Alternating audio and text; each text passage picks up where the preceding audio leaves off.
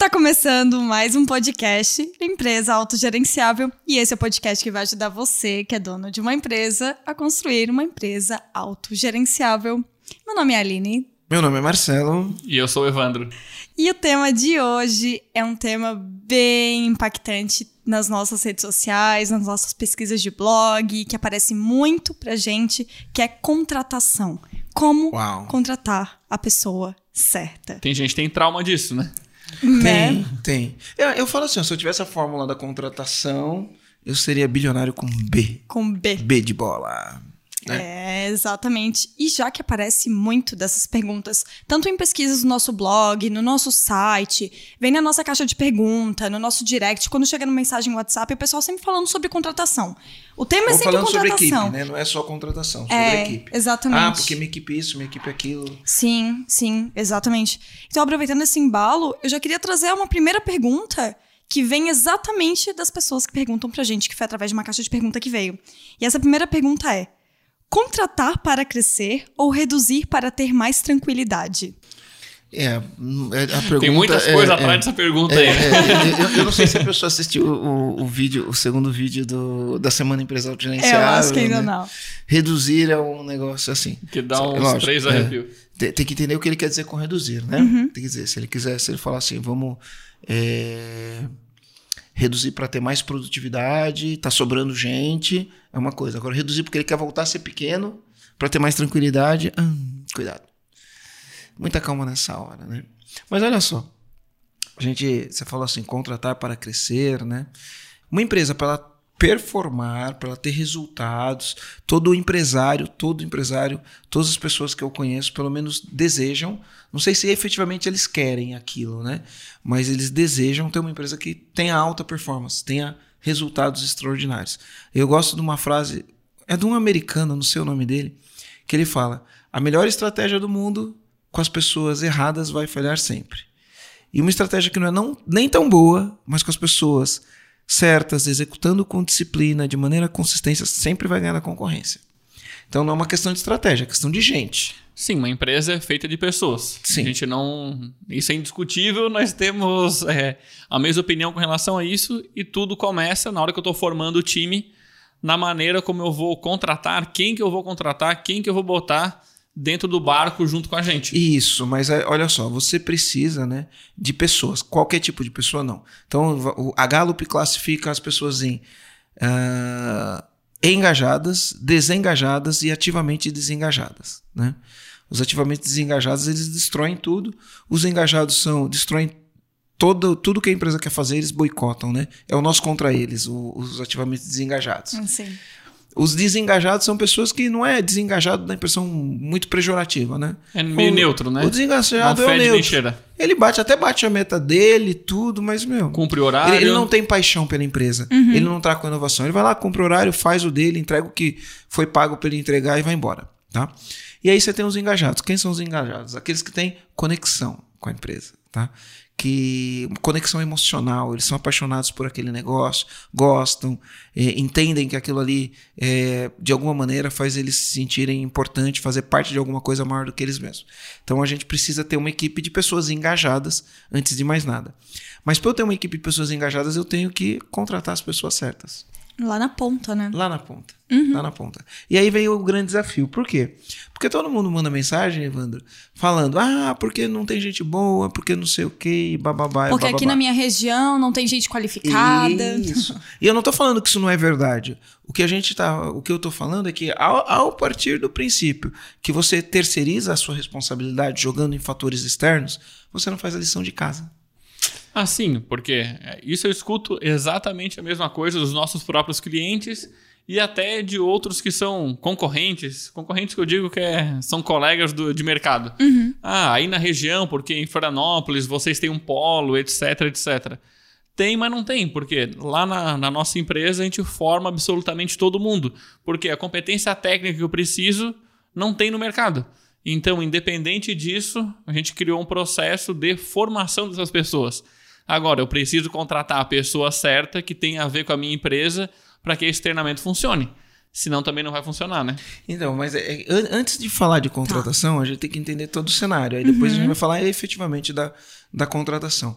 Olha só, é, pensa aí, na formação de um indivíduo que vai chegar no mercado de trabalho na vida adulta, adulta, ele passa primeiro pela casa, os pais têm um, um papel fundamental de formar Sim, aquela pessoa. pais ou as pessoas que criaram ele. né? Isso, isso. Com modelos mentais, com crenças, com valores voltadas para executar o trabalho. Então é, é função dos pais. Mas os pais estão falhando cada vez mais, sabe? Os pais falham cada vez mais. Eles negligenciam o papel de educar os filhos. Então, primeiro, primeiro ponto de formar pessoas são os pais e os pais estão falhando no- na tarefa.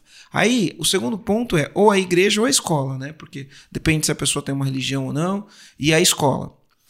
A escola hoje falha no papel, né? O sistema educacional ele falha no papel, brasileiro principalmente, ele falha no papel. A igreja também falha no papel, do jeito que é feito hoje, o modelo como é feito para a sociedade que a gente tem. E acontece, se você falhou na, na você tem três, três pontos onde você vai vai formar o cidadão, que é em casa, na escola ou na igreja, né? Estão junto ali, e depois nas empresas. Se algum deles falhar, vai dar problema. Qual que é o problema hoje? Os três estão falhando.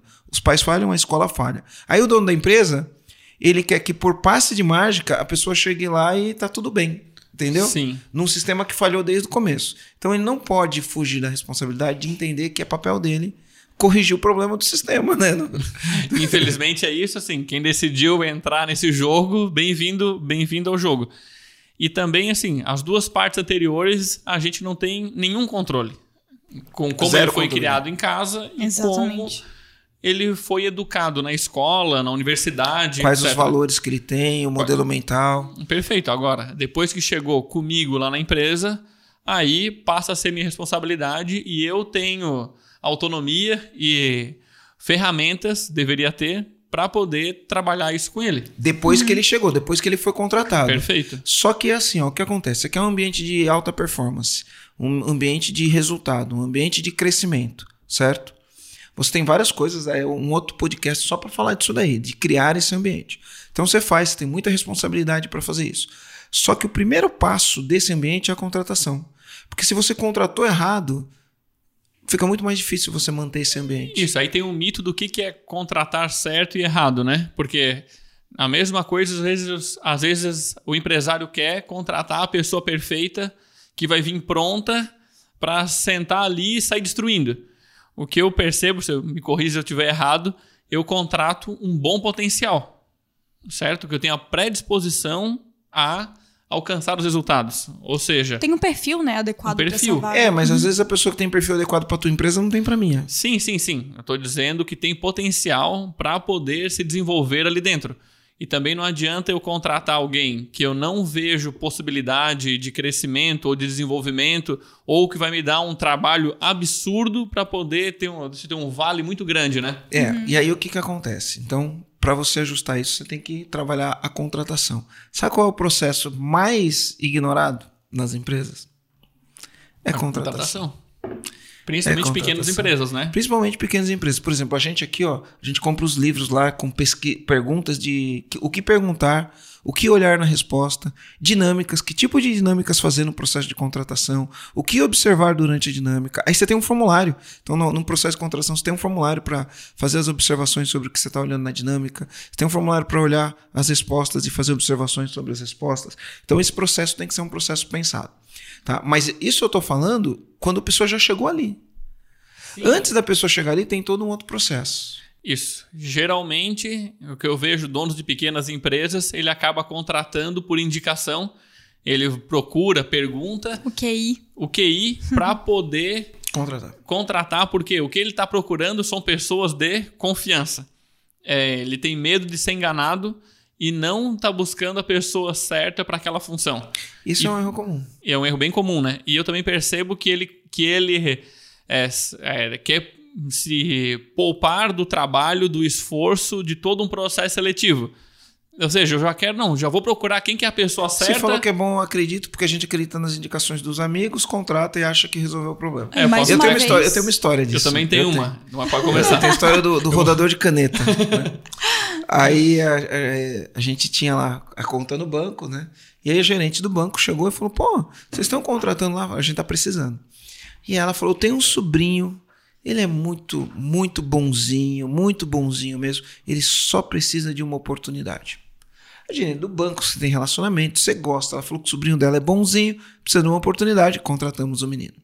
Ele realmente era bonzinho. Chegou lá, ele era querido, conversou bem. É. Ele, ele, ele era não muito- quebrou nada, não chutou nada, não, Não, não xingou não. ninguém. Isso. Ele É, realmente tranquilo. ele era bonzinho. Só que na hora que o cara senta pra começar. Na época a gente, ah, indicou, vem aí, faz três perguntas, ou nem pergunta, amanhã você começa. Pode começar hoje?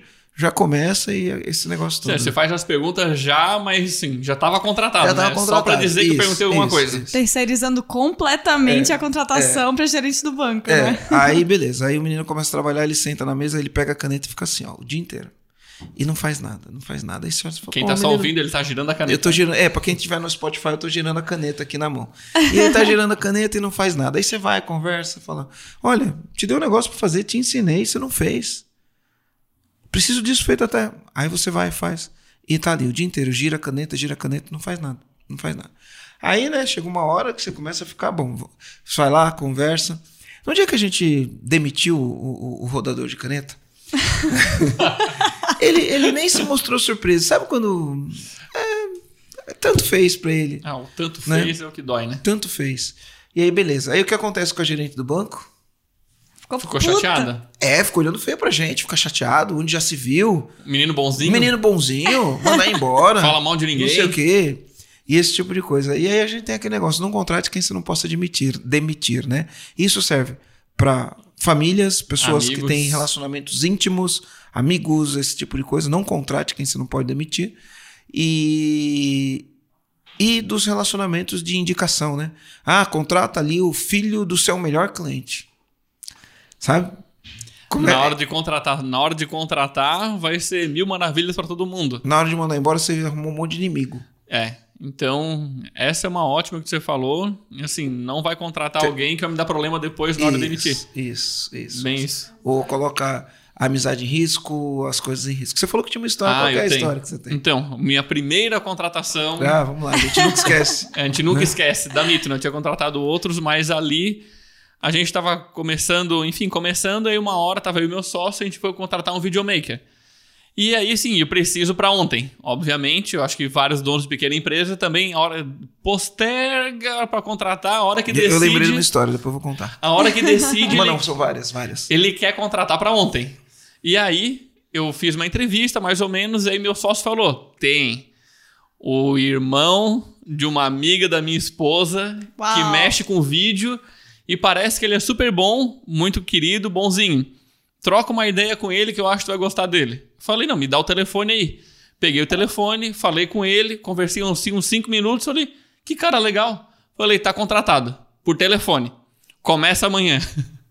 então, a minha primeira contratação não tinha roteiro nenhum, não vi nem a cara do amigo, fiz por telefone e aí tive alguns problemas. Não foi bom durante um período, mas enfim, tive vários problemas que eu não tinha identificado antes, mas na ilusão que, Que você não passe mágica dá certo. que fosse dar certo. É, olha só. Eu, du- du- du- durante essa jornada aí, eu contratei várias pessoas que quando eu olhava o, o currículo, aí eu olhava e falava assim, você tava lá conversando, não sei o quê, e aí a pessoa é boa, assim, sabe? A pessoa é boa, responde, sabe, sabe tudo o que precisa. O problema é que entre saber e fazer tem uma diferença. A pessoa sabe, não é falta de sabedoria, não, de inteligência, né? Falo que tem uma diferença entre inteligência e sabedoria. Inteligente é o cara saber o que tem que fazer. Sabedoria é o cara fazer o que precisa ser feito. E É então tem muita gente que também responde aquilo que sabe que vai ser bom na entrevista, É, né? é, Responde não, aquilo sim. que, o- Mas que o não é que entrevistador o cara que sabe. O cara sabe que aquilo é bom. Ele só não faz aquilo. E aí são coisas que precisam ser resolvidas, né? E aí, assim, ó, pegava, olhava, às vezes olhava o candidato e falava, pô, esse cara é bom pra caramba. Só que quando olhava o currículo, eu falava, ele não para em lugar nenhum. Três meses numa empresa, cinco na outra, seis na outra, sete na outra. Aí eu sempre perguntava, falava, pô, mas ó, você não para em lugar nenhum, o que que acontece? Ele sempre tinha uma boa Justificativa. história. História. Ele sempre tinha uma boa história para aquilo. Aí beleza, aí eu contratava. Passava três meses eu falava, agora eu sei porque esse cara não para em lugar nenhum. Então esse é o jeito mais caro de você descobrir porque o cara não para em lugar nenhum, né? É o jeito mais caro de você descobrir. Então para você evitar esse tipo de coisa, esse tipo de constrangimento, de pessoas que entram, não dão resultado, o desgaste, porque é caro contratar, caro pra caraca.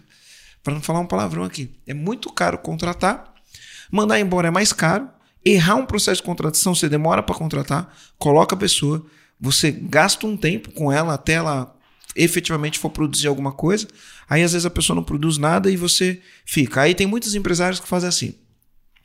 Ele entrou, aí ele fala assim: se eu mandar embora, eu não tenho ninguém. Porque se ele fala assim, ah, isso aqui deu 40 dias, ele não funciona, ele manda embora, contrata outro, começa tudo de novo. Mas às vezes ele fala, meu, mas se eu mandar esse cara embora, eu não tenho ninguém. E aí a pessoa vai ficando, vai ficando, vai ficando.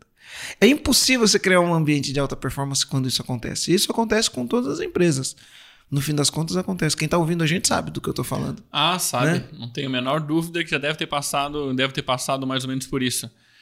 E também aquilo que eu tinha comentado lá no início, que às vezes a pessoa é uma pessoa muito boa, mas talvez não para o jeito da tua empresa, para a cultura da tua empresa. Então, que eu vejo muito. A gente fez um podcast só falando de cultura. né? Fizemos um podcast falando sobre cultura, que foi o episódio número 4, né? Quatro. Foi o Aham. 4. Porque, assim, se não, que eu digo, a contratação é um casamento, né? A pessoa tem que gostar daquele ambiente onde ela vai se inserir e a empresa também tem que gostar da pessoa e ver que faz sentido a gente começar esse relacionamento e essa proximidade.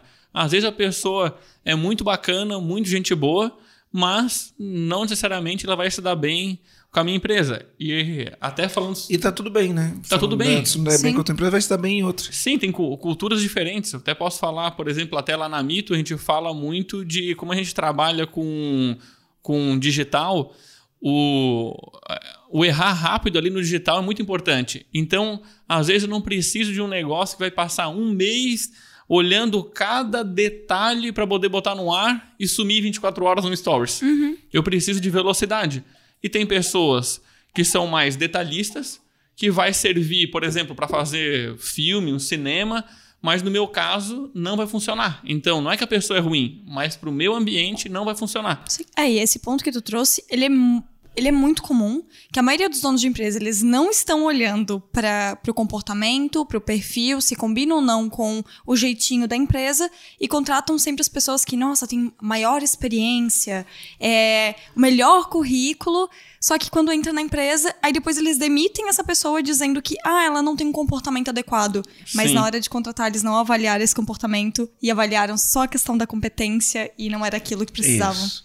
E aí, olha, olha só, o processo de contratação, ele exige preparo do dono da empresa, né? E, e no preparo no sentido de ele tem que se, se preparar, saber quais as perguntas, o que olhar, como olhar, buscar características, entender um pouquinho de perfil. Ele vai precisar da- dessa busca. Não adianta só falar, ah, vou contratar o cara do RH, porque cara, primeiro que a maioria das pequenas e médias empresas nem, nem consegue contratar um RH. E tudo bem. Tá tudo bem, mas se ele não consegue contratar o RH, ele precisa se esforçar nesse sentido. sim, sim. Se ele tiver um RH também, não adianta ele contratar o RH e não fazer nada, porque quando a pessoa é contratada, se ele for ser o líder da pessoa, ele é parte do processo de contratação. Então não adianta ele, ah, só joga a pessoa na mão dele e aí ele vai liderar uma pessoa que ele não fez gestão da contratação, também é complicado. Sim, é. E aí, o que, que acontece? Ah, eu preciso contratar. O que, que eu faço? Minha cidade só tem gente desse jeito, porque nesse segmento é isso, porque as pessoas são viciadas. As desculpas que todo mundo dá. Tá? Para isso, eu preciso começar é, a contratação, que começa muito, me- muito antes de você precisar da pessoa. Onde você vai definir quem são as pessoas, quais são os valores, qual o modelo mental, qual é o comportamento que as pessoas têm que ter para trabalhar na tua empresa. Você tem que ter clareza disso. Qual que é o modelo mental, o comportamento que as pessoas têm que ter para trabalhar na sua empresa? Primeira coisa, na tua empresa, de uma maneira geral. Preparou a empresa de maneira geral, você vai ter que ir lá fazer o organograma da tua empresa. O organograma é aquela caixinha, aquela, aquele monte de caixinha, em níveis hierárquicos ou não, porque existem modelos que não são hierárquicos, onde você vai ter ali é, o nome da função e para que, que serve aquela função. Toda função obrigatoriamente tem que ter uma missão, toda função obrigatoriamente tem que ter uma meta e indicadores atrelados à meta para você medir os indicadores. 99% das empresas não tem organograma, não tem o que aquela função faz, não tem uma meta atrelada e não tem indicador. Como você vai ter performance se não tem nem isso? Não, perfeito. Porque, e também, caso clássico, às vezes eu quero contratar alguém que vai resolver um monte de problemas.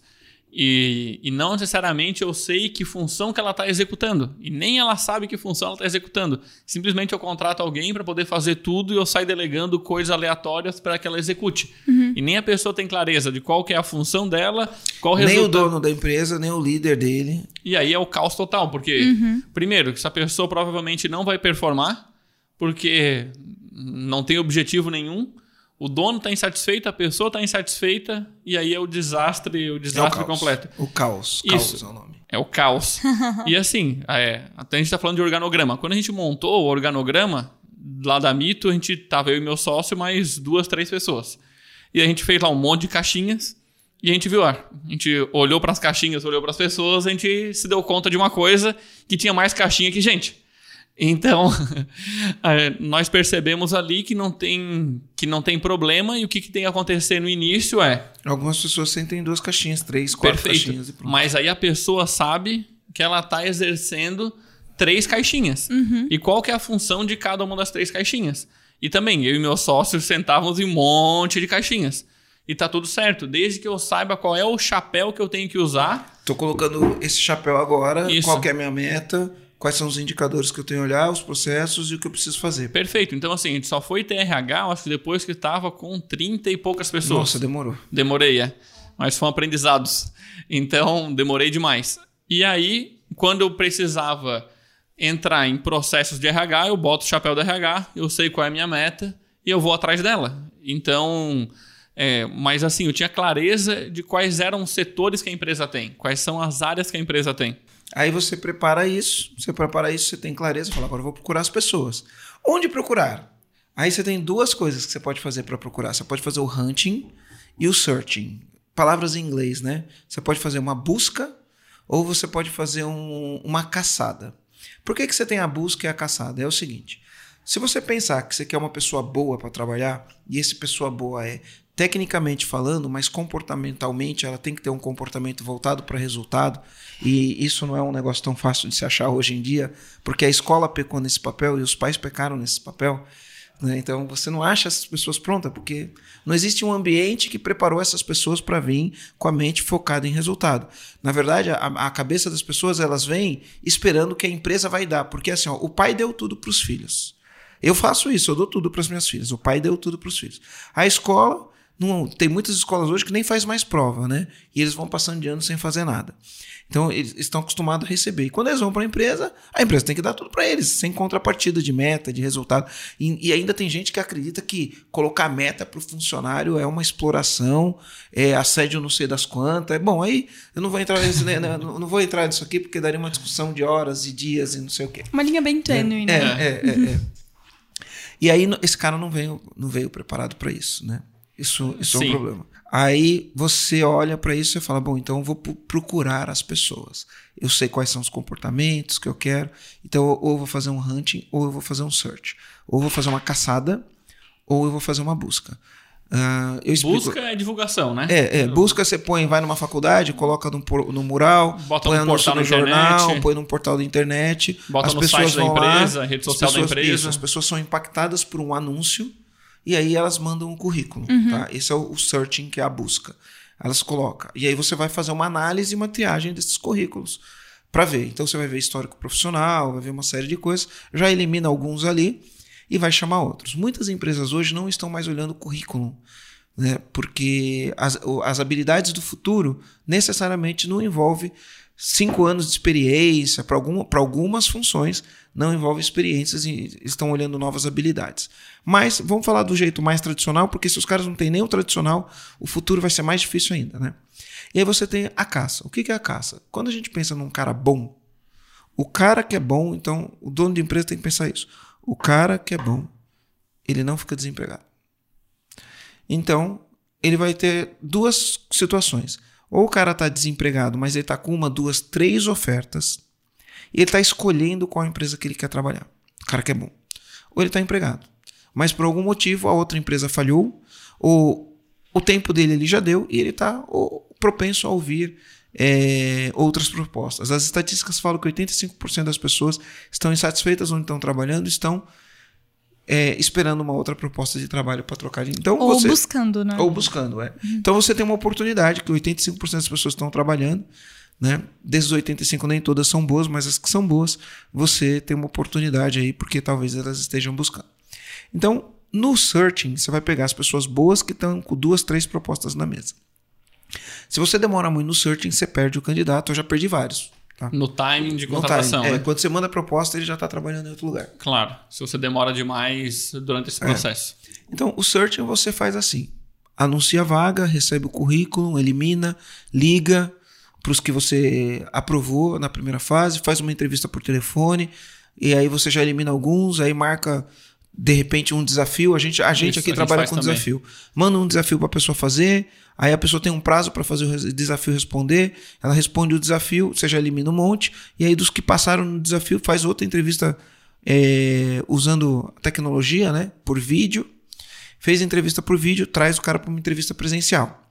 Então olha quantas coisas tem num processo para você trazer a pessoa. Muito mais do que falar, pega meu sobrinho que ele é bom, você chega e fala, oi, tudo bom? Você gosta de trabalhar? Gosto, então tá contratado. né? Você é ponta firme? Sou, então tá contratado. Uhum. Sim, né? é. não vai Mas dizer não que tem... não é. Mas não tem donos de empresa que vão pensar, ah, mas se eu fizer todos esses processos, a metade vai desistir no caminho, ou não vai sobrar ninguém porque é muito processo. É, então, é melhor desistir no caminho do que depois entrar na tua empresa e desistir de trabalhar recebendo salário, né?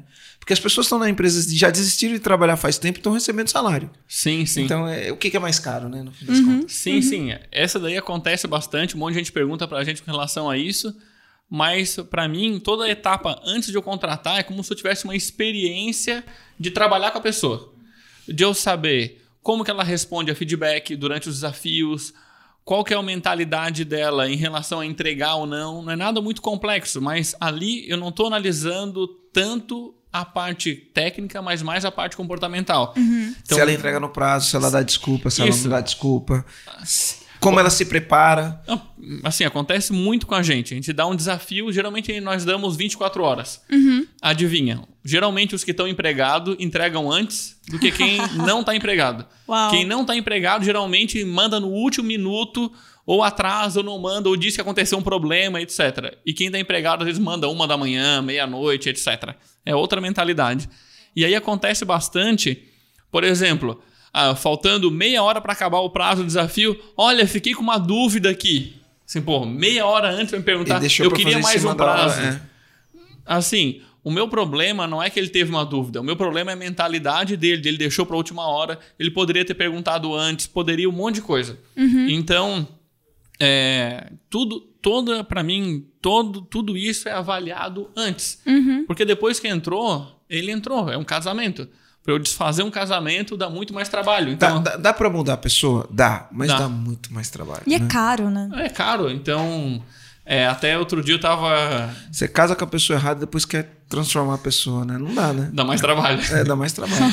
eu fui visitar um amigo empresário e eu perguntei onde é que tá fulano. Eu falei, pô, onde é que tá fulano? Ele disse, ah, saiu. Eu falei, nossa, mas ele era tão gente boa. E aí ele bem bravo, ele é um pouco grosseiro. Ele assim, cara, gente boa minha mãe também é. Então, eu quero alguém que está com mentalidade de gerar resultado. Minha mãe é gente boa, mas não, mas não vai me dar resultado aqui na empresa. Uhum. Então ele disse: olha, é um monte de gente boa, eu ainda sigo convidando ele para o churrasco e tal, ele é muito meu amigo.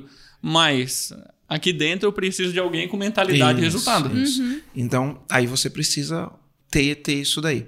E, e aí, esse processo, ele. É, então a gente falou do searching.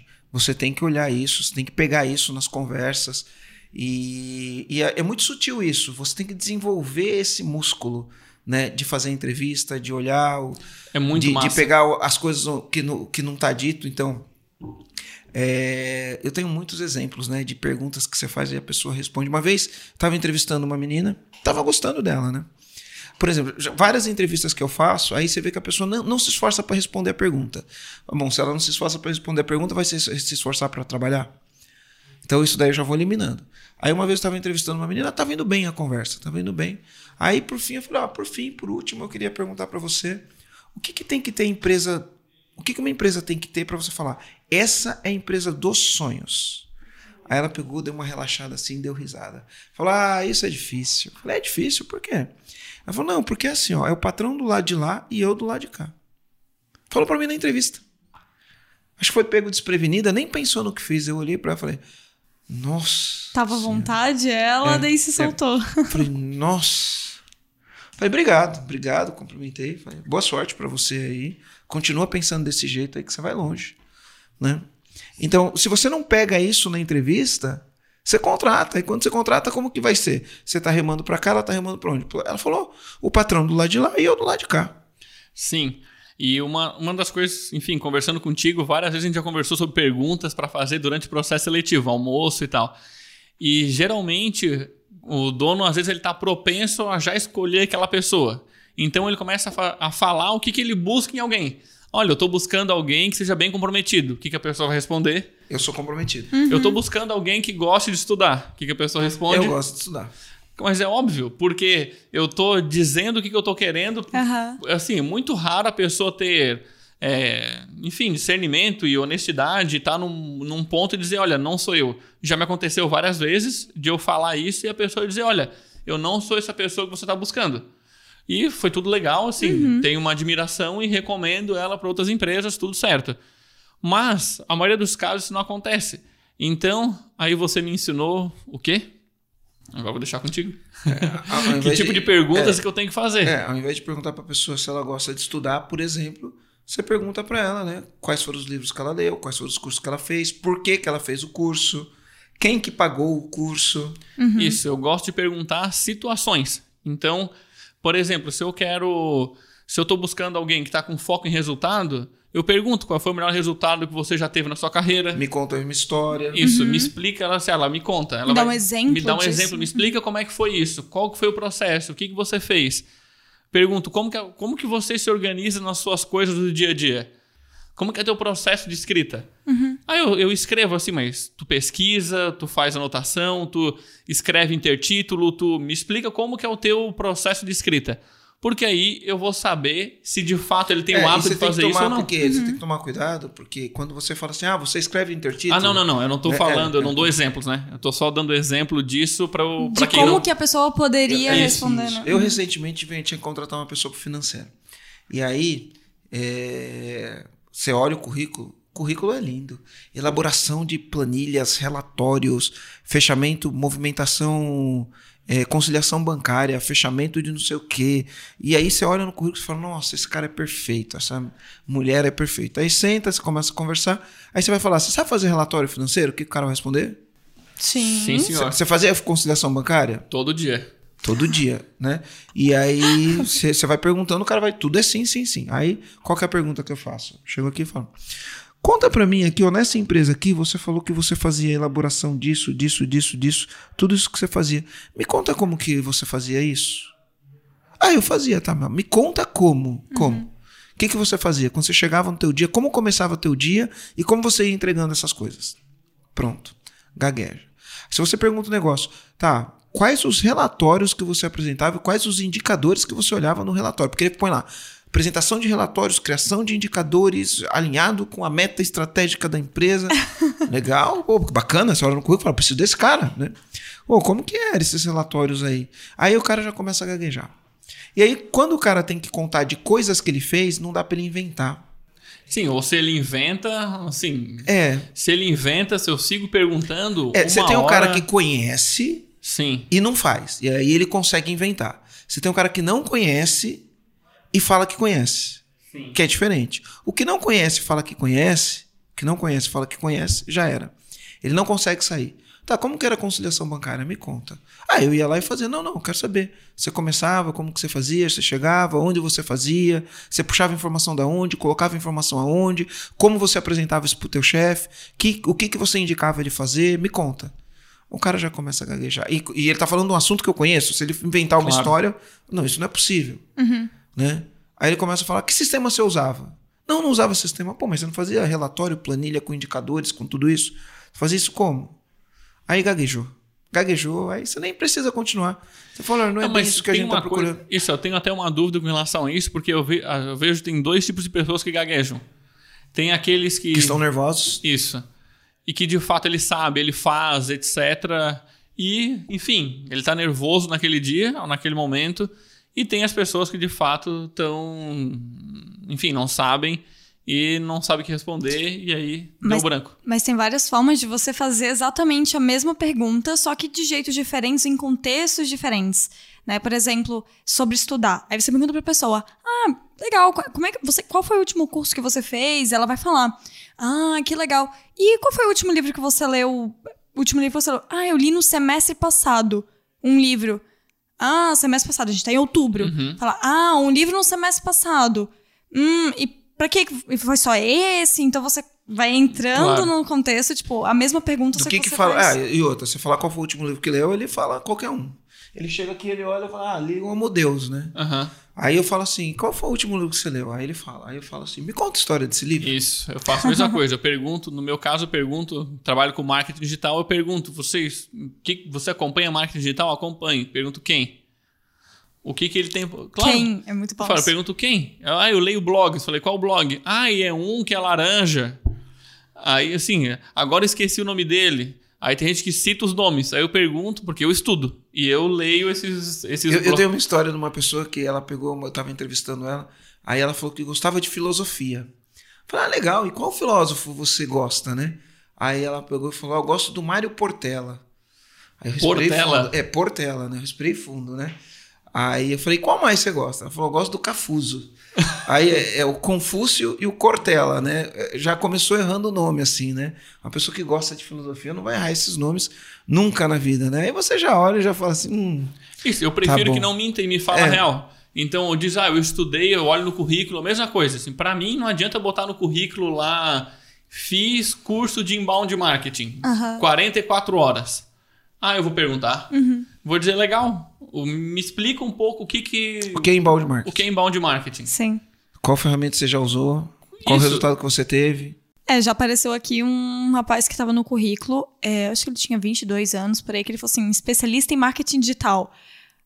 Eu fiquei pensando, né, fala mais. Uhum. Como é que funciona esse especialista em marketing digital, que, né, marketing uhum. digital é algo tão abrangente que eu não consigo enxergar alguém que é especialista em marketing digital como um todo, né? Você é especialista em algum ramo dentro.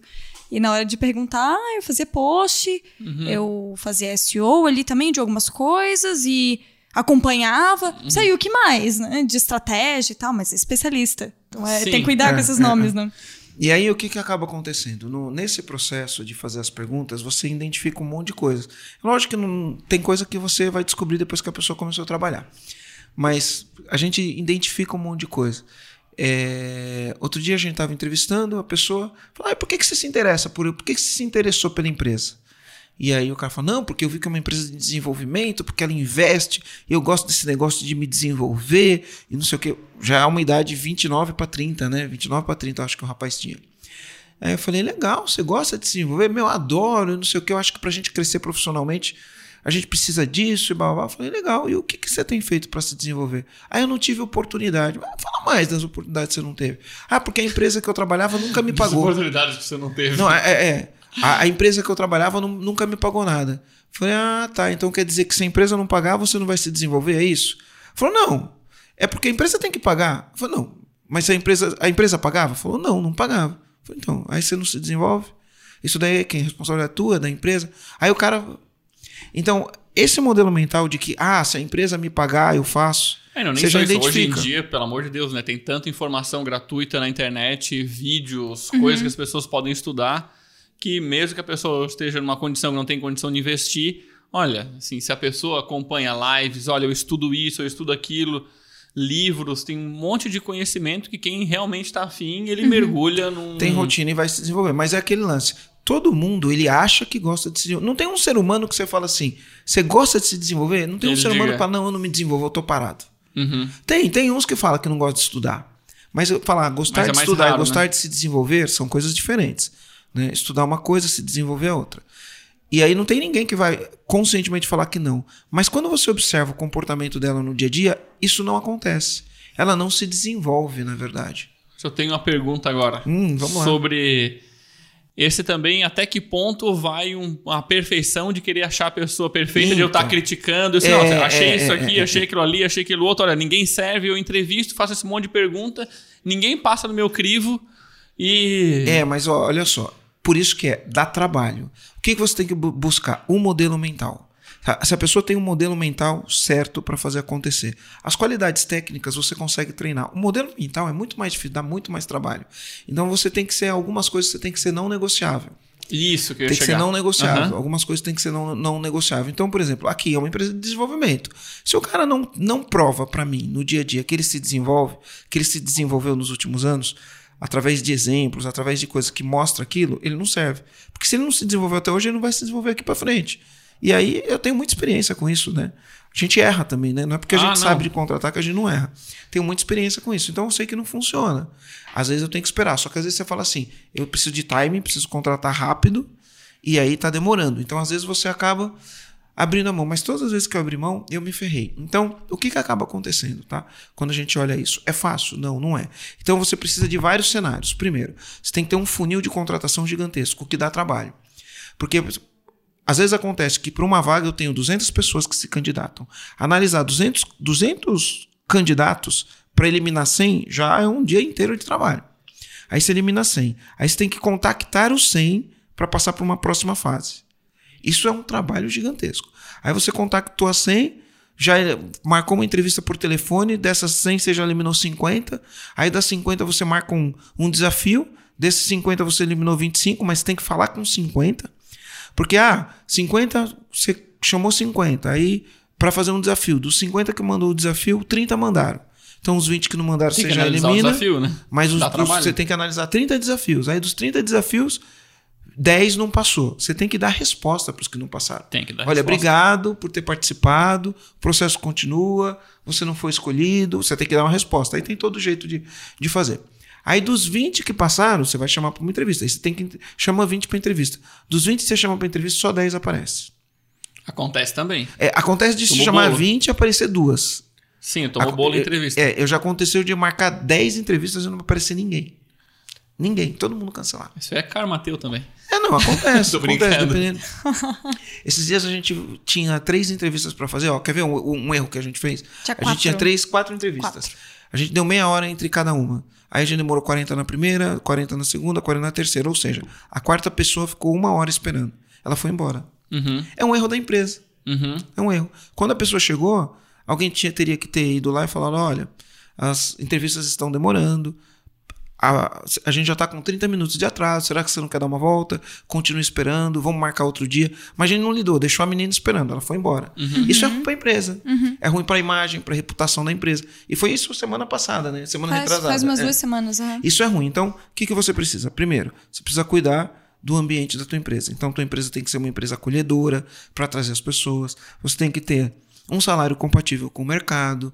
Você tem que ter um, não só o processo para você colocar, mas um processo onde seja legal para quem está participando. Você tem que ter um processo legal para quem está participando. Quando a pessoa começa, você tem que ter um bom processo de integração para fazer ela funcionar. E aí é todo um cenário. Não é só da empresa para o colaborador, mas não é só do colaborador para a empresa, mas também da empresa para o colaborador. É uma via de mão dupla. Isso, e principalmente quando vai fazer entrevista que é na empresa, eu vejo que o colaborador, a pessoa que está entrando, ele vai observar tudo como funciona. Porque não adianta tu dizer a minha empresa é maravilhosa. Ele está escolhendo também. Ele está escolhendo, como eu falei antes, é um casamento. E de fato eu quero que seja um casamento. Eu quero que ele me escolha.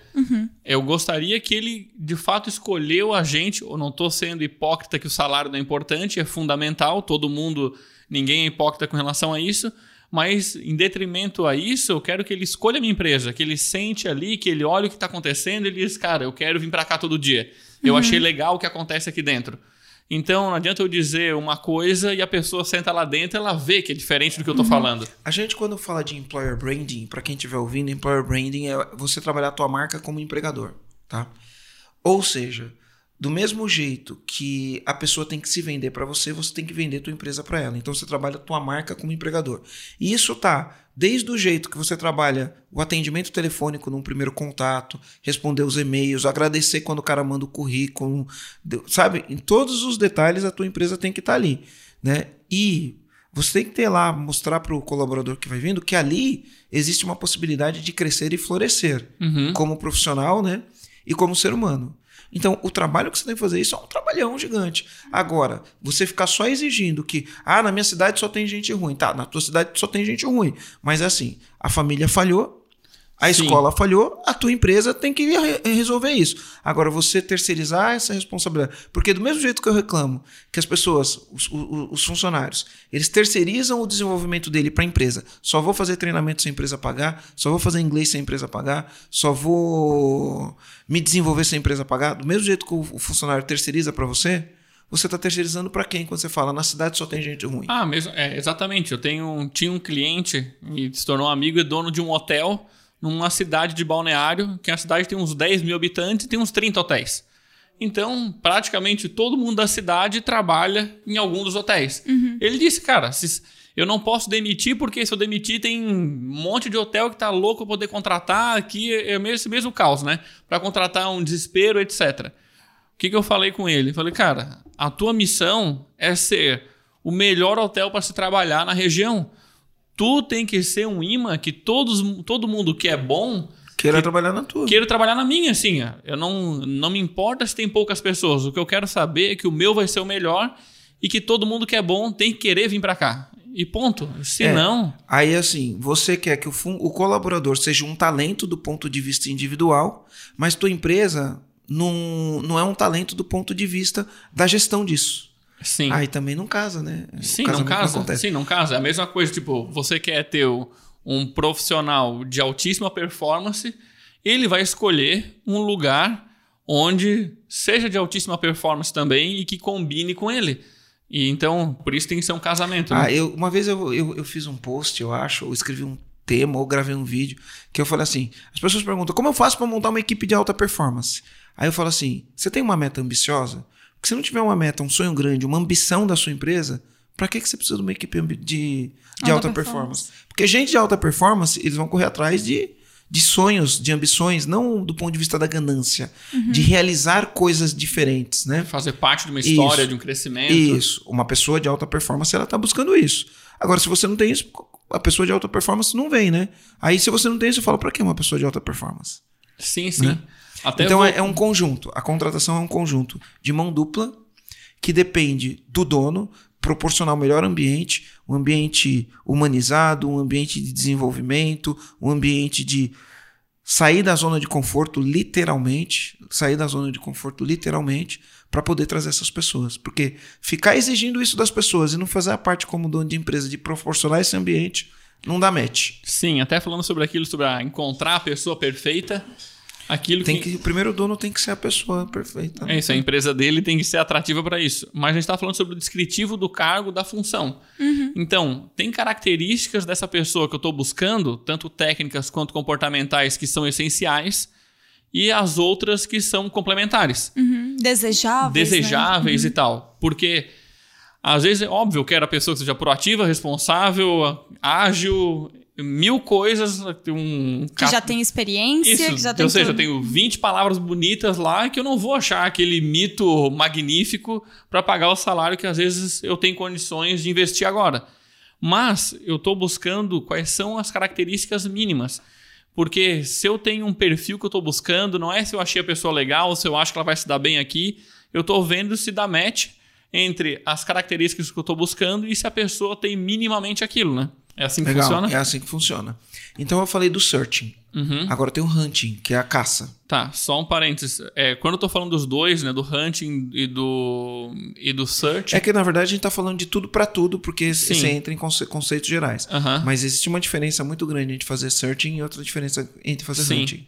E, mas a maioria das contratações ainda são Depende. das funções, né? Depende da função, Depende, característica da depende, empresa, né? depende. É, eu diria que cargos gerenciais, Era isso que eu ia é, perguntar. cargos gerenciais, via de regra, vai ser hunting. E cargos eh, analista, analista pleno já é um hunting, tá? Aham. É, cargos de assistentes, cargos menores, talvez um searching, tá? Uma busca. E, e aí os cargos mais elevados é, é um hunting, porque esses caras bons estão trabalhando. Como que é feito o hunting? A melhor ferramenta hoje para fazer um hunting é LinkedIn. LinkedIn. Vai no LinkedIn, no LinkedIn ele, ele tem mecanismos lá, se você assinar os pacotes que tem no LinkedIn, você coloca as características que você busca, qual é o cargo, as características que você busca no cargo, ele vai te trazer uma. E a região onde a pessoa trabalha ou mora, ele vai te trazer ali uma seleção de pessoas. E aí você precisa ter um. E aí, ó, a gente falou de processo de vendas num outro podcast, né? E. E aí você vai ter um processo de venda para vender a vaga para esse cara. Então você manda uma mensagem para esse cara, é qualquer mensagem? Não. Você tem que ter uma mensagem certinha mandando para ele: olha, nós temos uma grande oportunidade aqui na empresa agora e você se encaixa muito com essa oportunidade. Tem um modelinho que a gente usa, a gente fala, é padrão pra gente, mas para a maioria das pessoas não é, né? E você se encaixa nessa oportunidade e a gente gostaria de tomar um café com você. Por que tomar um café? Porque você tem que colocar ele num ambiente informal, ele já está trabalhando, né? Você tem que ter até flexibilidade de repente atender essa pessoa fora do horário. Porque a pior coisa é assim, não faça para os outros o que você não quer que faça para você, né? Se eu sei que o cara está trabalhando, vou tirar ele da empresa dele no horário de trabalho para procurar outro emprego. Imagina um funcionário teu, ele dá um migué, fala, vou ali, dá um migué para ir numa entrevista de emprego. Você descobre isso, você vai ficar chateado, né? Uhum. Então você não pode fazer isso com o outro. Então marca uma coisa informal, você tem que estar disposto, às vezes, a ajustar sua agenda, chegar mais cedo, sair mais tarde, fazer na hora do almoço, para você explorar melhor. Teve uma vez uma mensagem que eu recebi no LinkedIn que eu achei bem legal, bem criativa. É bem nessa vibe que você tá falando, só que o que que fizeram? Estou procurando uma pessoa no perfil, eles copiaram a minha descrição do meu LinkedIn, colocar, colaram a descrição e falaram assim: é, estou procurando uma pessoa no perfil tal, colaram a mim e assim: você conhece alguém assim? Então eu achei bem interessante. É botaram uma risadinha. Direta, é, é uma botaram direta. uma risadinha e tava assim: Meu, eu queria conversar com você, tomar um café, alguma coisa assim. Eu achei bem criativo. É. Bem legal. E, então, é legal, é uma boa prática, você já se diferencia da maioria das pessoas. Uhum. E aí você vai fazer. Uma coisa, quando você está fazendo searching, você pode buscar referências. Então, por exemplo, você está entrevistando uma pessoa e ela fala do, do, dos realizáveis dela, das entregas que ela fez, das metas que ela cumpriu, quando é uma pessoa de alta performance. E aí, normalmente, você fala quem estava na tua equipe. Aí ela fala nomes. Quando o cara está desempregado, você anota os nomes. Ah, eu trabalhava com o Paulo, eu trabalhava com o Joaquim, não sei o quê. Depois o que, que você faz? Procura o Paulo, procura o Joaquim e pergunta pro Paulo como que era trabalhar com fulano, com ciclano. Você tem que fazer, não é só você com a pessoa da vaga. Conversa com as pessoas que ele citou. Porque você pode pegar e ligar no RH. RH, via de regra os RHs, as empresas, elas têm resposta pronta quando você liga para pedir referência. Não podemos dar informação sobre este colaborador, né? Então você tem que ligar para quem? Para os nomes que ele falou.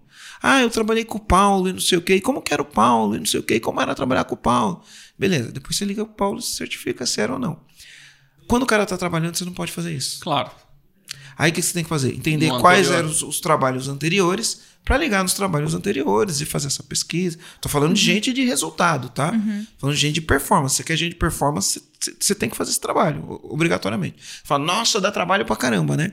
Não, dá trabalho você contratar qualquer um e ficar com esse qualquer um lá. Isso dá trabalho ah, pra caramba. Dá trabalho e dor de cabeça. E dor de cabeça. E, e falta de resultado, é, e né? Peso e, no bolso também. É, e pesa no bolso. Não dá muito.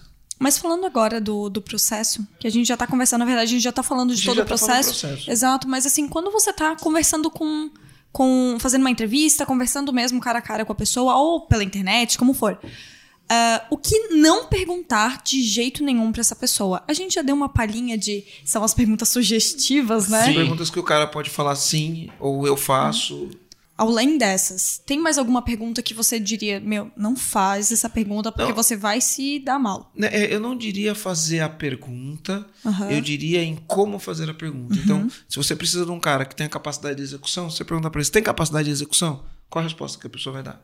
Sim. Sim. Então, não faça essa pergunta. Essa pergunta não vai te dar a resposta uhum. que você precisa, né? Então, ó, mostra para mim, né, dentro do teu histórico, o que você executou nas empresas, quais foram os projetos que você realmente fez uhum. acontecer e fez funcionar para ter resultado. E quais são as perguntas coringas, assim, para fazer em qualquer entrevista, que essas são as matadoras, Ó, eliminatórias? Então, é, muitas vezes a gente fica focando só nas perguntas relacionadas a trabalho, né? Uhum. Aí eu pego e falo para a pessoa, me fala sobre você. Quem é você? Uhum. E aí deixa a pessoa falar. Ela está falando sobre ela. Aí normalmente ela vai falar, mas é sobre o trabalho? Não, é livre, fala sobre você. Quero saber quem é você, me fala aí. 90% das pessoas direcionam para o trabalho, uhum. tá? mas você começa a entender quem é a pessoa, né? O que, que motiva ela. Então, essa é uma pergunta coringa. Uma pergunta coringa é: o que, que uma empresa tem que ser para você falar essa é a empresa dos sonhos? Uhum. É uma, é uma pergunta, uma, uma pergunta coringa, né? Eu não pergunto, às vezes as pessoas perguntam: por que, que eu devo contratar você? Eu não pergunto muito porque eu devo contratar você, porque todo mundo pronta. treina para essa pergunta. Então eu não pergunto. Ah, quais são seus pontos fortes? Quais são seus pontos fracos? É bom perguntar? É bom, mas as pessoas treinam para dar essa resposta. É, e na verdade ela vai falar algo que provavelmente não tá consciente pra ela. Ela não tem certeza daquilo, ela acha que é, é sugestivo pra vaga, é interessante, mas ela não sabe se aquilo ali é realmente ponto forte, se é realmente É. ponto fraco, se isso se Claro. aplica na prática. Isso, ela vai treinar, vai dizer, ah, eu ponto fraco, sou detalhista demais, etc. Ponto forte, eu sou perfeccionista. Isso, é, a mesma coisa sempre. Então, o que eu, É muito bom. o que eu gosto de perguntar, às vezes no início, eu gosto que a pessoa fale bastante. Isso eu acho que é bem importante de o entrevistador falar menos e deixar que a pessoa fale mais. Então eu pergunto, amigo, assim, eu li teu currículo, mas me conta. Me fala sobre a tua experiência profissional, como começou, pode começar lá desde o começo. E aí eu, eu vou, eu vou prestando muita atenção em tudo que ela tá falando e como ela tá falando para eu entender, porque eu tô contratando a pessoa, não tô contratando só a parte profissional dela. Vem tudo junto. Vem um pacotão. Vem o Até porque pacotão ela- inteiro. Até porque ela passa a maior parte do dia dela junto com Junto com você gente. dentro da empresa, assim. Isso, então assim, é, não é só feeling, mas também vejo assim a sinergia que eu vou ter conversando com ela. Uma coisa que eu olho muito é, se eu tiver dedo para falar com a pessoa durante a entrevista, Eu, vou ter dedo no dia a dia. no dia a dia, assim. E aí não é que a pessoa é ruim ou, ou é boa. É que comigo não vai funcionar tão bem. E claro, assim, é um erro muito grande que o empresário comete é só contratar pessoas parecidas com ele. Não é isso que eu tô dizendo. Mas eu tô buscando pessoas que eu consigo trocar uma ideia, conversar, que eu vou sentar do lado dela, a gente vai conversar sobre um projeto e para mim vai ser natural conversar com ela. Não vai ser uma, um problema, né? E é, isso daí é um, um, um- um bom ponto. Outra coisa, por exemplo, quando você dá um desafio, a pessoa vem e cumpre o desafio.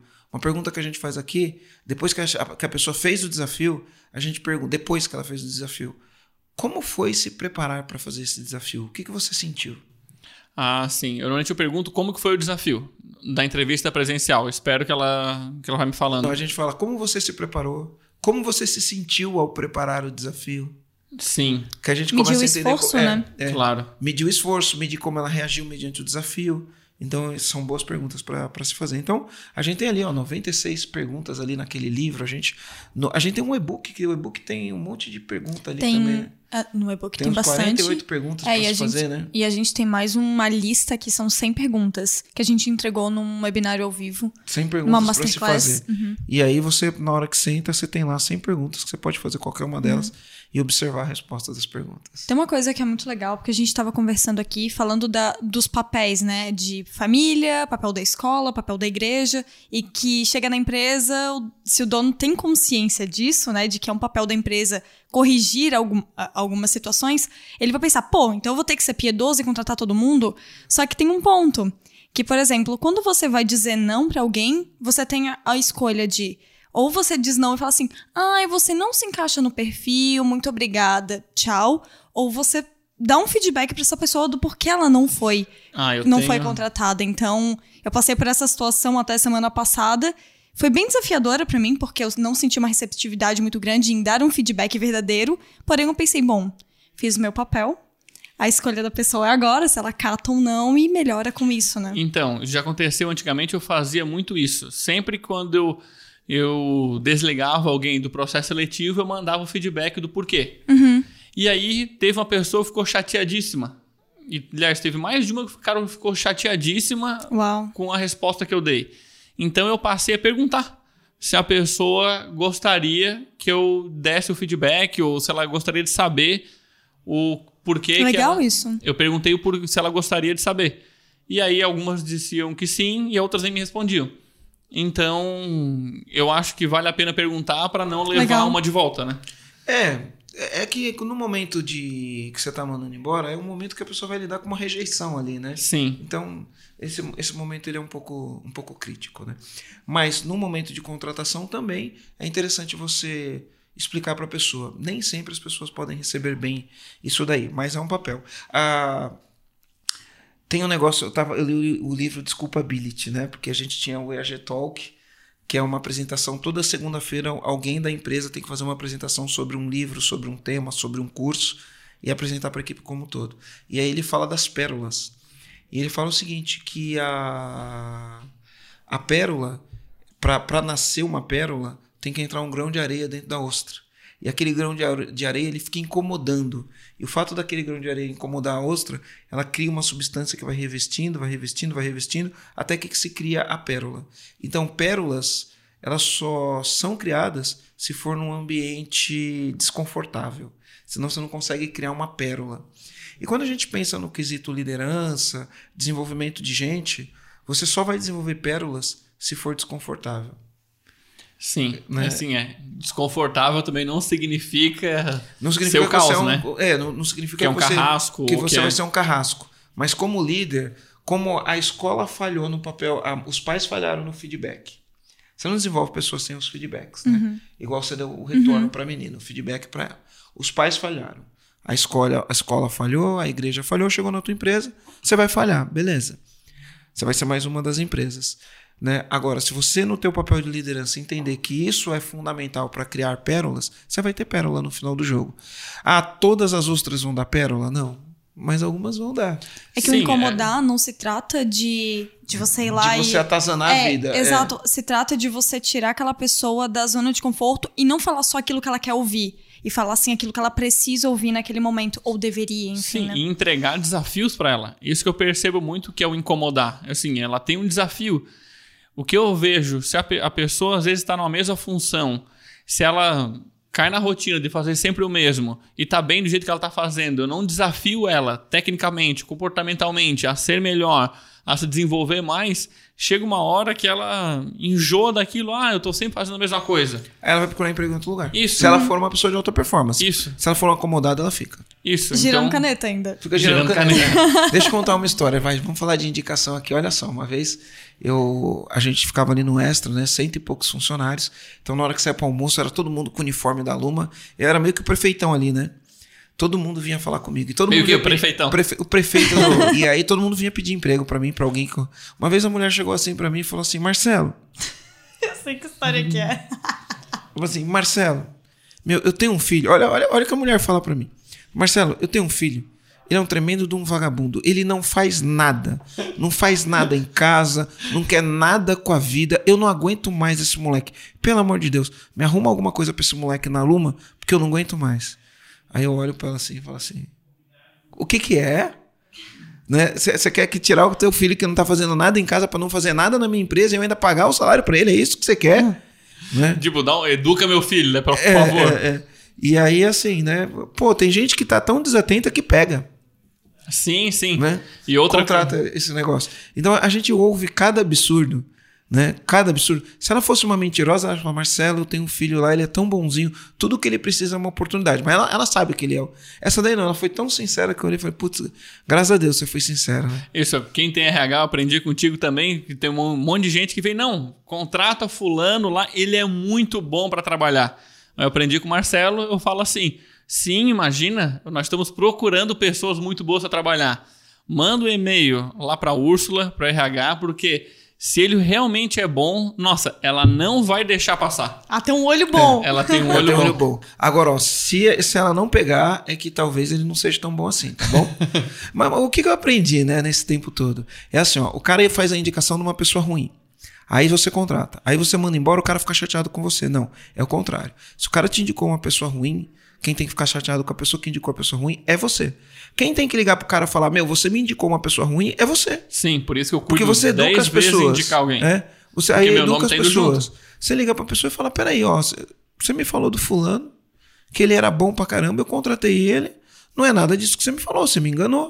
Aí o cara fala, como assim? Você fala, meu, você me falou que o cara era bom. E agora, o que, que eu faço? Deixa o cara numa situação ruim, entendeu? Claro.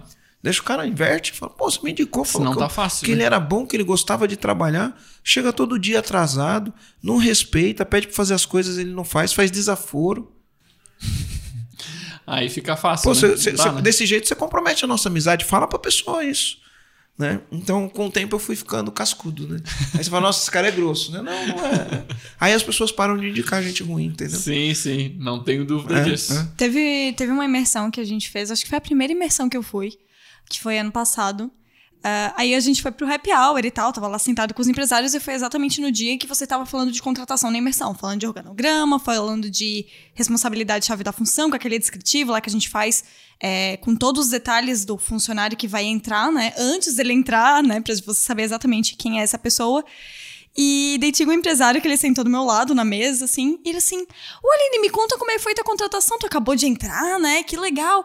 Quanto tempo levou o teu processo? Daí eu falei, ah, eu acho que levou mais ou menos uns dois meses, por aí dele. Olha, eu levo cinco minutos pra contratar ele, assim. E ele ficou orgulhoso. Ou não? Ou ele sabia que tava Não, ele falou rindo, mas eu percebi que era de nervoso, de nervoso, assim, é. de desespero. Cinco minutos pra contratar. É, Foi sensacional. Então, assim, ó, a empresa precisa de gente boa, só que ela tem um papel de formar gente boa, de encontrar quem tem o o melhor potencial para ser explorado, mas a empresa não pode falhar no papel dela de fazer uma boa integração. O que que é a integração? A gente chama de onboarding, né? Quando a pessoa chega, os treinamentos dela, tudo que ela vai fazer já está pronto para ela começar a trabalhar. A empresa não pode falhar no sentido de não desenvolver, de não dar feedback, de não fazer treinamentos. Ela não pode falhar nisso, né? De ter meta, esse tipo de coisa. Então, o, o empresário ele precisa assumir a responsabilidade. Se eu quero ter uma empresa e eu não conheço de gente, eu não gosto de gente, vamos repensar se é isso mesmo que você quer. Ah, tem gente que fala assim, eu queria ter uma empresa que não precisasse de gente, fosse funcionasse tudo no sistema. É, esse é o sonho de consumo de todo mundo, né? Mas esse sistema vai ter que ser alimentado por É, alguém. é, é, é. Então, assim, Eu meu, escuto isso o tempo inteiro também. Diz, eu tô muito maluco, tem 50. Eu quero um negócio que funcione sem gente. Ah, escuto isso várias vezes também. Infelizmente, se você quer crescer, não dá. Às vezes, ah, não, vou fazer um aplicativo que não precisa. Fala, pelo amor de Deus, né? Enquanto você está fazendo, não precisa, mas depois tem cliente igual, tem cliente, tem que ter suporte, por mais que seja aplicativo, não É existe. simples. Pensa em qualquer aplicativo. Quantas pessoas trabalham aí no Uber? Não Isso. falando de motorista, não. Tô falando Na- no na desenvolvimento. operação. Sim. Quantas pessoas trabalham no Facebook, no desenvolvimento? Não, tem- Quantas pessoas trabalham... Tem É escritório da. Uber nas cidades. E lá na, tem escritório da Uber nas cidades, tem funcionários lá, eles têm uma equipe gigantesca, por mais que seja um aplicativo. E assim, todos os E aplicativos. vai precisar, porque aí uma hora você precisa de servidor, aí você precisa de um de um monte de coisa, Uhum. estrutura de rede, você precisa de tudo. Então, tu precisa de gente. É, e tem Sim. aquela frase, né? Se você quer ir rápido, vá sozinho. Mas se você quer ir longe, você precisa de gente. Isso, e você aí eu vejo também um modelo também que um monte de gente tem feito, principalmente do digital e tal, que é tudo descentralizado e tudo por. Ah, eu vou contratar só freelancer, não vai ter ninguém que. Enfim, o que, que tu pensa disso? Então, eu ouço muito isso, vejo muita gente falar, mas eu não vejo nenhuma empresa faturando 100 milhões, 50 milhões, 20 milhões nesse modelo. Eu Sim. não vejo, não vejo. Sim. Pode ser que tenha. Tem, tinha uma empresa que era. Eu não tô falando de home office, eu tô falando de. Ou seja, uma equipe de freelancers ou que. Tudo tra- terceirizado. Tudo terceirizado. É, você não tem cultura, você não, É isso. você não tem missão, você não tem os evangelistas, você não tem nada disso. Então, assim, aí eu vejo em estruturas pequenas, empresas pequenas, às vezes funciona, né? Mas eu não vejo as grandes empresas fazendo isso, sabe? Sim, ou Eu não- seja, sei lá, se tiver alguma empresa bilionária, pense em alguma empresa bilionária que funciona nesse. Pega as 10 maiores empresas do mundo, vê se tem alguma que funciona desse jeito. sim, sim, também acho talvez para começar e tal, ainda é uma mais assim, tem- chega tem- uma hora que eu vejo que os que cresceram, os que levaram a sério e tal, acabaram indo para a estrutura. Porque é igual a mesma coisa que eu vejo de e-commerce e loja física. A pessoa tem uma ilusão de que, ah, eu não vou ter custo fixo, mas aí você tem outros problemas por não ter custo fixo. É, tem um monte de cara que era da loja física e foi pro e-commerce, e aí o e-commerce bombou. O cara foi, passa dois, três anos, e aí ele volta no mesmo jogo que ele tava com a loja física. Então, ah, tem modelo certo? Não tem modelo certo, né? Tem modelos que, se você for efetivo, ele vai funcionar. Se você não for efetivo, ele não vai funcionar. Para mim, o que eu penso desse, tá todo mundo centralizado, mesmo que seja todo mundo, digamos, CLT, etc, ou contratado só na sua empresa, é um baita de um desafio. Ah, eu, você co- vai eu- eu conheço uma, uma empresa, o cara fatura alto, acho que mais de 50 milhões, tudo home office. legal. Eu conheço. Não vou falar nome aqui, mas Sim. eu conheço sim. Mas assim, o que, que eu vejo é, vai dar mais desafio dele formar cultura. Eu acho que é possível, etc. Porque assim, se no dia a dia a gente convivendo já é desafiante, cada um na- no seu canto, onde a gente convive pouco, é, eu acho mais desafiante criar unidade. Não estou falando que é, que é, impossível, não estou falando que não dá, não, não, etc. É, eu pensando melhor agora, tem. Tá? Uhum. Conheço, conheço, tem, não vou falar nome, mas tem. Mas é, é, muito menos do que tem gente trabalhando físico. Sim, o sim. mundo está mudando, pode ser que daqui a 10 claro, anos claro. esse cenário muda. Uhum. Cada vez mais as pessoas trabalham em casa, né? Sim, sim, sim, sim. Mas, é, enfim, eu, ve, eu tenho algumas que eu conheço também que eles que trabalham todo mundo em casa e que eles criam encontros. É, que criam encontros todo mundo junto. Às vezes fica uma semana todo mundo junto. Mas não é a realidade de 99% das pessoas Sim, que estão ouvindo, ouvindo a gente. A gente. Uhum. Exato. É 1% não só das pessoas que estão ouvindo a gente, mas 1% das empresas que existem no mundo. Um, eu não tenho estatística, né? Tô chutando sim, aqui, Sim, né? sim, mas uma por uma percepção, né? né? Pode ser que no futuro esse número seja muito maior. Massa. Legal? Eu tenho mais uma pergunta, que é uma pergunta bem interessante, eu acredito, que é como contratar um novo funcionário para uma função que eu não tenho nenhuma experiência. Nossa. Isso foi uma pergunta de um, de um empresário que fez pra gente no nosso Instagram. A gente tem o bônus, né? Você lembra do bônus? Eu fiz uma aula bônus só por causa disso, né? Uhum. Que é, era sobre o employer branding. Então, hoje a gente tem habilidades do futuro que já são presentes, né? Existem habilidades nas empresas que há dois, três anos atrás era uma habilidade do futuro e hoje ela já é uma habilidade do presente. Ou você tem, ou você está deixando dinheiro na mesa. E aí esses cargos não existem gente pronta. Eu, como dono da empresa, não domino essa nova habilidade, porque não está no meu DNA, e eu preciso contratar uma pessoa. Como contratar? Como contratar essa pessoa? Bom, tem uma Curioso. lição de casa. Primeira coisa, primeira coisa que eu acho que o dono da empresa tem que fazer. Ele tem que trabalhar o employer branding, a marca dele como empregador. Primeira coisa que ele precisa fazer para se tornar uma empresa atraente, porque as pessoas que estão que têm habilidades do futuro, que já não é mais futuro, que são habilidades do presente, tá? Essas pessoas querem trabalhar nas empresas que tenham as habilidades do futuro. Uma empresa que seja inovadora, uma empresa que está que, crescendo, que tá estimula. crescendo, que estimula. Essa pessoa tem um mindset. Então a empresa vai ter que fazer essa lição de casa. Trabalhar a marca empregadora, mostrar por que que é importante, qual que é a grande ambição dessa empresa, onde ela quer chegar, como ela quer chegar. Primeira coisa é essa. Vai ter que trabalhar isso, fazer a minha lição de casa. Segundo, vou ter que fazer uma pesquisa. Tem alguém que tem essa habilidade, que trabalha em alguma empresa? No LinkedIn a gente descobre as características dessas pessoas. Você cata um anúncio, você vai num, num site tipo Trampos, Cato, Infojobs, coloca o cargo, né? E aí você vai ver o que as, as empresas inovadoras que contratam esses caras pedem. Então, por exemplo, vai ter hoje, hoje eles falam growth, né? Então quem está no marketing que é um cara de growth, growth hacker, né? Que tem os hacks de como fazer a empresa crescer, utilizando marketing, esse tipo de coisa. Aí você vai lá e você vai procurar no, onde as empresas de tecnologias que trabalham com growth estão anunciando. Estão anunciando no Trampos, no Infojobs, em algumas plataformas. Eu vou nessas plataformas, coloco o cargo, vejo que essas empresas estão buscando, qual é a característica, vejo como essas empresas fazem o anúncio. Normalmente esses anúncios elas contam o que, que é a empresa, onde a empresa quer chegar, quanto tempo a empresa tem, como ela está se desenvolvendo. Então, esses caras estão fazendo a lição de casa, então você modela uma lição de casa não só para modelar, para viver aquilo, né? Aí você coloca, aí ele vai ver as características, você vê daquelas características técnicas, quais que você acha que tem que ter. Aí você vê as comportamentais, você vê quais que se encaixam com a tua empresa, porque comportamental numa empresa é de um jeito, na tua é de outra. E aí você começa a ter uma base para você montar o teu. Aí você fala, como entrevistar o cara e saber se ele tem a habilidade, né? E sei lá, eu tô contratando um programador, não entendo bolhufas disso. Como é que A eu vou saber se eu contratar alguém que eu não desafio. entendo?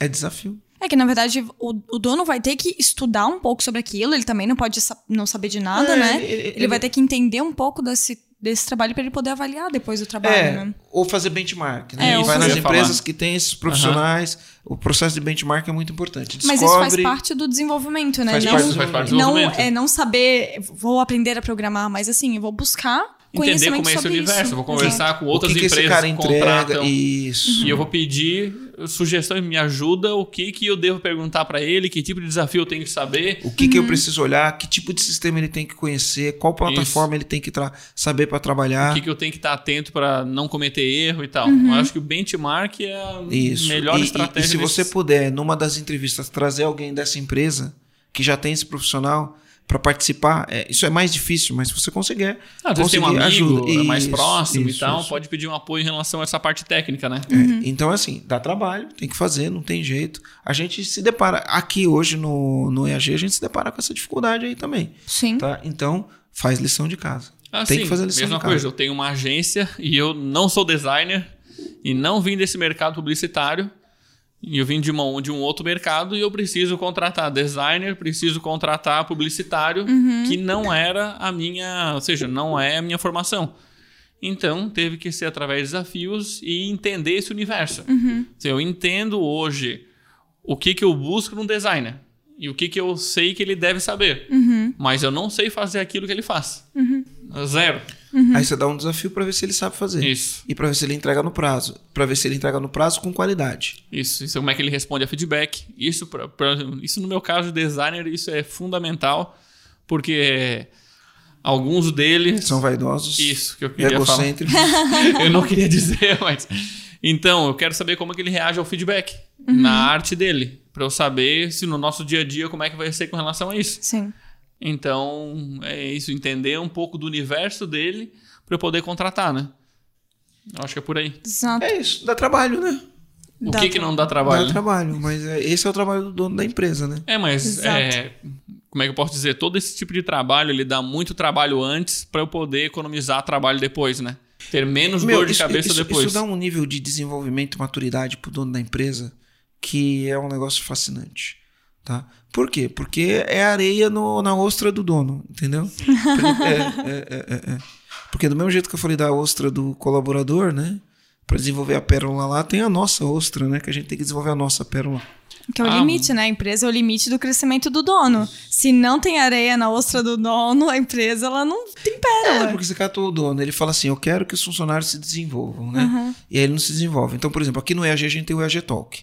Então a gente roda, o funcionário tem que ter- ler um livro e fazer uma apresentação do livro, trazendo. O curso ou o evento que curso, foi, né? O curso, o evento, trazendo qual foi o aprendizado que eu tive lendo esse livro e qual foi o aprendizado é, e que, disso o que, que a gente pode fazer na empresa. E aí, por exemplo, a gente teve um na semana retrasada que era o meu, né? Foi semana retrasada, porque semana passada não tinha. Hum. Ah, Na- sim. é semana passada que era o meu talk O e eu não tinha foi- feito. Não, na verdade, não, faz mais tempo. De semana passada foi. A gente teve reunião aqui, então a gente o Fernando, não fez a gente isso. cancelou. Exatamente. Foi numa. Faz um um mês ou dois meses mais ou menos que fez isso, Marcelo. Que daí o seu talk não tinha. Não tinha acontecido. Aí eu não tinha feito o meu talk. Então, assim, pô, como eu vou exigir dos meus colaboradores que eles façam o, o talk deles se eu não faço o meu? Claro. Não, perfeitamente. Se eu não faço o meu, né? Então, acaba que eu tô pregando uma coisa e fazendo outra. Aí eu fiz o meu talk hoje, né? E ainda fiz o talk do livro Desculpability. Pra não ter desculpa. Pra não ter, pra não ter desculpa, pra não ter desculpa. Sim. Exato. E, e é assim, ó, minha semana passada ela foi puxada, puxada, puxada, puxada. Eu, eu terminei de ler um livro no domingo, mas não era o livro do Talk. Eu li o Mais Esperto que o Diabo, do Napoleão Hill. Tava lendo outros dois livros junto, tava lendo três livros. Tava lendo Tribos, Mais Esperto que o Diabo, e um livro que chama 500 Dias com ou Sem Você. Tava lendo, lendo eu Normalmente eu leio alguns livros juntos, né? E aí eu falei, bom, vou ler um livro e eu vou ler o Desculpability para eu não dar desculpa para fazer o meu trabalho, que é esse livro aqui. Então durante a semana eu consegui ler muito pouco. E aí no sábado e no domingo eu fui ler o livro. Li sábado o dia inteiro. A gente não foi para Oktober, a gente ia para Eu Oktober tentei junto. sabotar ele, mas não teve jeito. Eu falei. É, olha aí. Aí Foco. beleza. Aí eu li o livro, tudo, não sei o quê. Aí na hora de fazer a apresentação, o meu PowerPoint não tava funcionando. Deu um pau aqui no Mac e não tava funcionando. Quer dizer, eu tinha desculpa perfeita. É, foi um livro à prova É. de fogo mesmo, não né? jeito. Aí eu fiz no Keynotes. E assim, ó, eu, meu, eles fazem aqui as apresentações deles, é estado da arte. As minhas é coisa de criança, né? Mas não é porque é coisa de criança que eu não fiz. Sim, sim, eu não, fiz no Keynote. né? Keynote é, é difícil de trabalhar. Ele é muito melhor para trabalhar quando você domina. Mas até você dominar, eu, eu saí de um, do iPhone 7 para ir para o iPhone X. Os dois são iOS, né? É bem diferente o, o, o X, o X, XS Max. É bem diferente, o dedo é para cima, o outro dedo é para baixo, um tem botão, o outro não tem botão. Até você se acostumar com aquilo, demora. Depois que você se acostuma, aí fica fácil. Aí você fala, nossa, esse é bem melhor que o outro. Mas até você se acostumar, é a mesma coisa. Na então empresa, eu, né? tinha, eu tinha desculpa. Sim, porque eu, pelo menos eu tenho percebido, com a Mito a gente vai fazer quatro anos no final do ano. E Legal. assim, teve, tiveram, vejo que foram várias fases E cada fase, é, a gente, eu e meu sócio, tivemos que ter certas habilidades para poder vivenciar aquela fase e passar a próxima fase. E eu vejo que cada estágio que nós vamos tendo de crescimento parece que muda tudo. Eu tenho, preciso me reinventar para eu entender aquele momento e o que, que a empresa precisa de mim para que aquele momento, para que ela siga crescendo. Uhum. Então, assim, foram várias. Tipo, no início eu preciso da fase que era altamente executor e eu faço de tudo e eu foco no planejamento. Depois chega uma hora onde eu tenho que ser mais gerencial. Depois eu ser gerencial já não dá mais, eu preciso ser mais estratégico, etc. Então, o dono também precisa acompanhar, senão ele vira tampa, né? A gente, a gente recentemente participou do Great Place to Work e a nossa, nossa nota está acima da, Da média. da média do benchmark. Está Uhum. muito acima da média.